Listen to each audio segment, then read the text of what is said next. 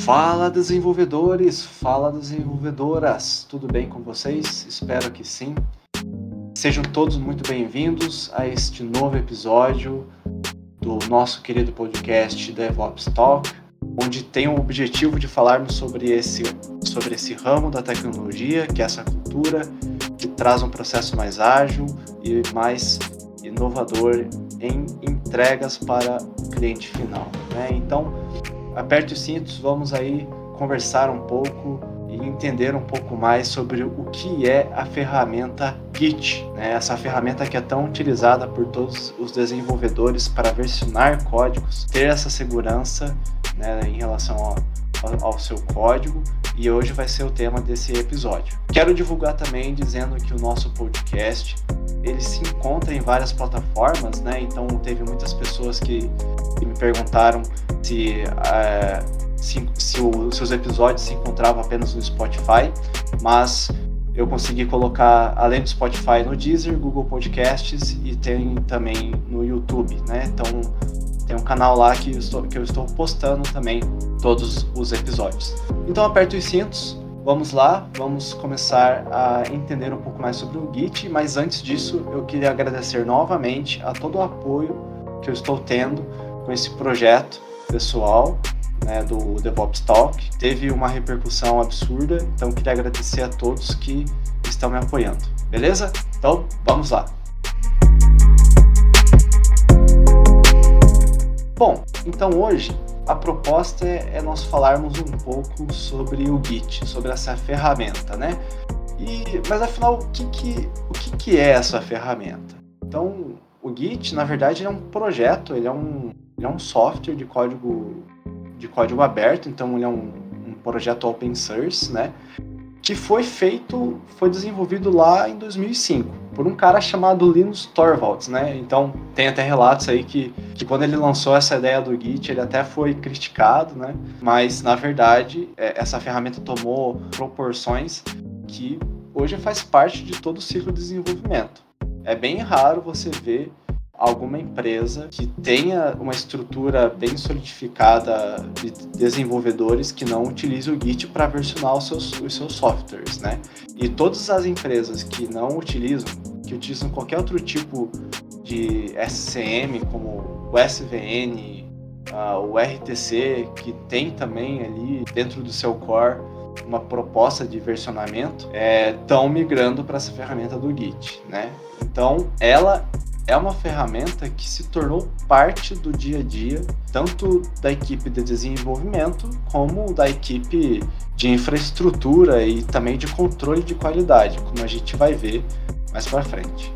Né? Então, o Git nada mais é, como nós já comentamos, essa ferramenta que cuida do seu código. Então, toda vez que você vai querer desenvolver alguma aplicação, e você quer, por exemplo, compartilhar esse desenvolvimento com alguma pessoa, você usa o Git, né? Você cria um repositório em algum centralizador, que pode ser o GitHub, GitLab, Bitbucket, também tem o Gox, que você pode sim utilizar o Git para subir os seus códigos nessas ferramentas, né?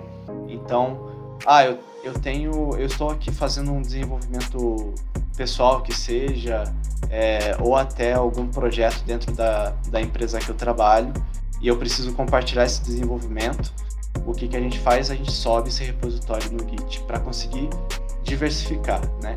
E lá dentro do Git, a gente consegue ter um controle muito legal dessa, desse versionamento, né? Então, por exemplo, o, o meu amigo desenvolvedor, colaborador aqui, ele pode criar branches diferentes para que, que se replicam da master que é onde você pode centralizar os códigos que vão para a produção, para mexer em, em, blocos de códigos diferente do seu, sem que, sem que me impacte e sem que eu impacte ele, né? Então, essa é uma das grandes mágicas do Git. Eu consigo separar o desenvolvimento em diversos blocos e esses blocos cada desenvolvedor consegue trabalhar ali sem que um impacte o outro e assim subam os seus as suas alterações para master fazendo com que esse código chegue até a produção. Mas como é que eu posso utilizar o Git em uma estrutura de DevOps? Por que que, por que, que ele, por que, que essa ferramenta acaba sendo o pontapé inicial? Que é justamente pela proposta que o Git traz, de conseguir ter acesso ao código-fonte. Então, o Git basicamente é a ponte que a esteira de publicação tem com o código-fonte que o desenvolvedor desenvolve. Né? Então, toda vez que ele for fazer alguma alteração subir no Git, subir no repositório, independente da ferramenta, logo nós, consegui nós conseguimos configurar algum, algumas espécies de, de webhooks que disparam eventos para a nossa esteira de publicação, que a esteira de publicação entende que aconteceu algum evento, aconteceu algum push ou alguma, algum PR, que é um pull request no repositório, e ela entende que ela tem que fazer alguma coisa. Logo, ela, ela vai realizar o processo de build, o processo de teste, o processo de empacotamento e assim o deploy, né? Se tudo passar com sucesso que daí entram todos aqueles passos que a gente falou no episódio passado, que são os passos do DevOps. Então o Git ele vem com essa proposta. E ele tem sido adotado cada vez mais na, no mercado de trabalho por ele ser, além de ser a ferramenta mais popular, ele traz uma, uma proposta de software, uma proposta de, de, de versionamento bem mais performática e segura. Então, se você for comparar com, com os outros que eu, que eu acabei comentando, RTC, por exemplo, o RTC ele é uma ferramenta que, que promove sim o versionamento de código, mas ele é uma ferramenta muito robusta. Ele não é só para isso. Então, quando uma empresa decide versionar ou decide é, usar algum SCM para realizar esse, esse controle do código, as empresas mais antigas acabaram optando o RTC. E o RTC ele versiona bem, mas ele tem muitos passos que você tem que seguir para simplesmente versionar o código. Então você tem que ter uma string, essa string tem que estar dentro de um, de um componente, e esse componente que vai ter o código. E dentro do código você, você consegue versionar ele tranquilamente. Mas para versionar você tem que informar a string, tem que informar o componente, e esse vínculo entre essas duas, entre esses dois elementos, tem que estar tipo perfeito, porque se tiver qualquer falha, o código, o código já sobe zoado, pode até é, acontecer bugs ali, pode gerar muitos problemas. E é justamente essa a grande vantagem do Git, porque ele traz essa proposta de, de, realizar um versionamento de uma maneira simples. É claro que ele não deixa de ser complexo, ele é uma ferramenta que demanda assim, um estudo por trás para entender como é que funciona, para entender como é que ele faz esse versionamento, como é que ele faz esse controle, e, isso se torna bem mais complexo quando nós entramos em um contexto mais corporativo, né, que, que tem arquitetura por trás de todo, é, de todo esse versionamento. Né? Então, mas a proposta dele é justamente trazer um, uma forma de versionar mais performática e segura.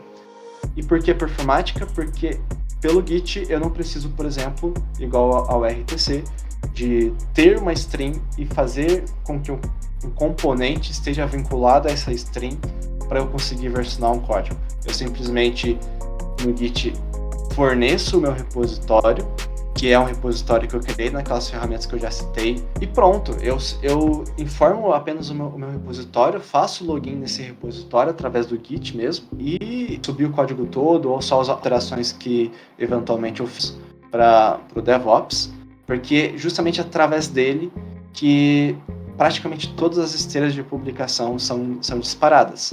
Justamente por causa dessa facilidade que nós temos com as ferramentas que gerenciam esses repositórios, que tem de configurar webhooks, né?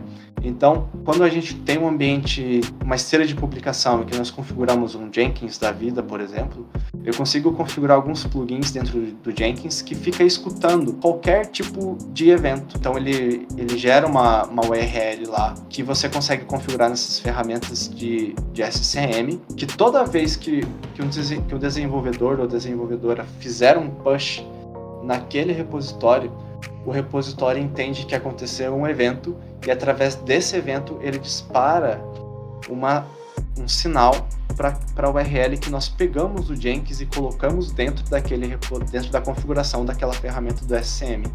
Então por isso que o Git acaba sendo esse pontapé inicial para a nossa esteira. É claro que é muito importante a gente se atentar ao versionamento, mas o versionamento em si, ele não faz parte da esteira de publicação. Né? Fica mais a, a responsabilidade do desenvolvedor, que quer ter um código ali de qualidade. Né? o que, o que importa mais para a gente é esse pontapé inicial. Mais para frente, quando nós entrarmos em no assunto de quality assurance, que é o que há, a gente, a gente sim vai se preocupar com o código. Mas essa responsabilidade da questão do versionamento fica mais a encargo do desenvolvedor. Bom, era isso então que eu queria falar sobre o Git.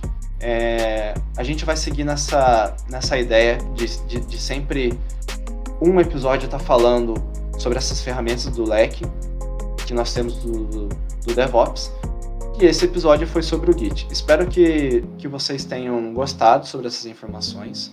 É claro que não dá para trazer todas as informações que a gente tem, e o Git é muito mais do que apenas um versionador.